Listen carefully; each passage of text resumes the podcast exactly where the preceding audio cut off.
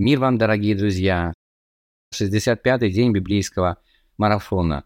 С вами Игорь Егерев, и мы продолжаем читать Библию ежедневно, небольшими частями, Ветхий и Новый Заветы, для того, чтобы закончить чтение Библии до конца года. Сегодня в Ветхом Завете а, мы приступаем к чтению заключительной книги Пятикнижия, книги Второзакония. Прочтем первые две главы.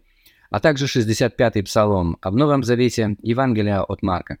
11 глава, стихи с 1 по 19. В этой главе мы прочтем о торжественном въезде Иисуса Христа в Иерусалим.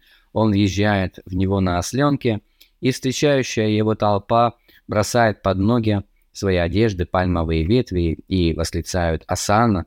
Благословен грядущий во имя Господне! Благословенно грядущее во имя Господа Царства, Отца нашего Давида! Асана Вышних!» Мы знаем, что это последний приход Иисуса в Иерусалим, и его скоро – ждет несправедливый суд и казнь на, крех, на кресте за грехи всех людей, но также и воскресение. В этой же главе мы читаем о печальной участи смоковницы, на которой не было плодов, и о том, как Иисус поступил э, с торгующими и покупающими в храме. Я хотел бы обратить наше внимание на историю смоковницы. Она может показаться нам э, очень грустной, и мы невольно зададимся вопросом, а не слишком ли сурово поступил Иисус с этой бедной смоковницей. Но я думаю, что история этой смоковницы является иллюстрацией к очень важному принципу, о котором в Библии написано во многих местах, начиная с Ветхого Завета. Это Господь будет смотреть на то, какие плоды человек принес, и принес ли он вообще какие-либо плоды во славу его. Начиная с Ветхого Завета, Господь сравнивает свой народ Израиль с виноградником у пророка Исаи, и мы читаем о том, что он сделал все для того, чтобы он плодоносил а, и ожидал от него добрых плодов.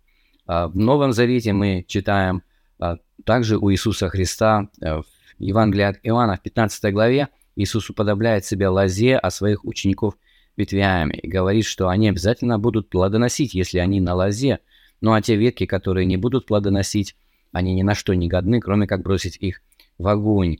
А, и вот этот образ, он частенько встречается на протяжении всей Библии. Плоды. Господь ждет от нас плоды. А в Евангелии от Матфея, 7 главе, в 16 стихе мы читаем «По плодам их узнаете их». «Сотворите же достойный плод покаяния», говорит Иоанн Креститель.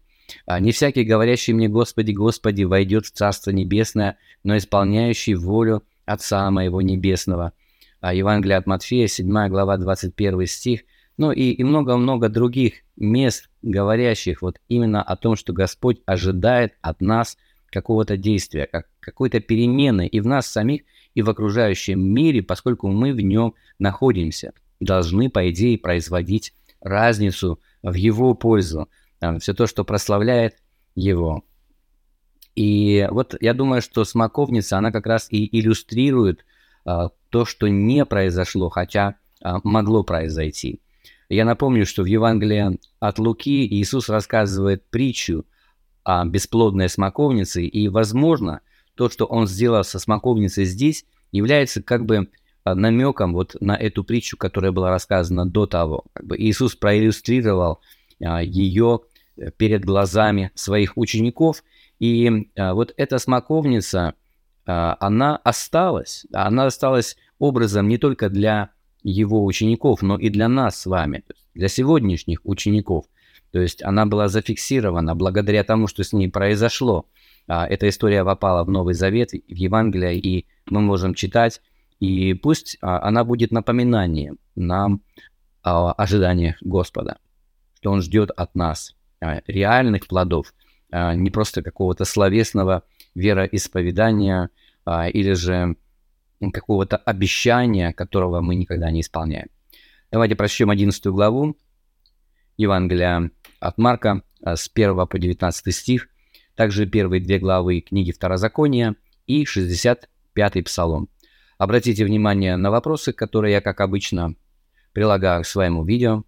Задавайте ваши собственные вопросы, комментируйте, подписывайтесь на наш канал «Библейская среда», и пусть Господь благословит вас.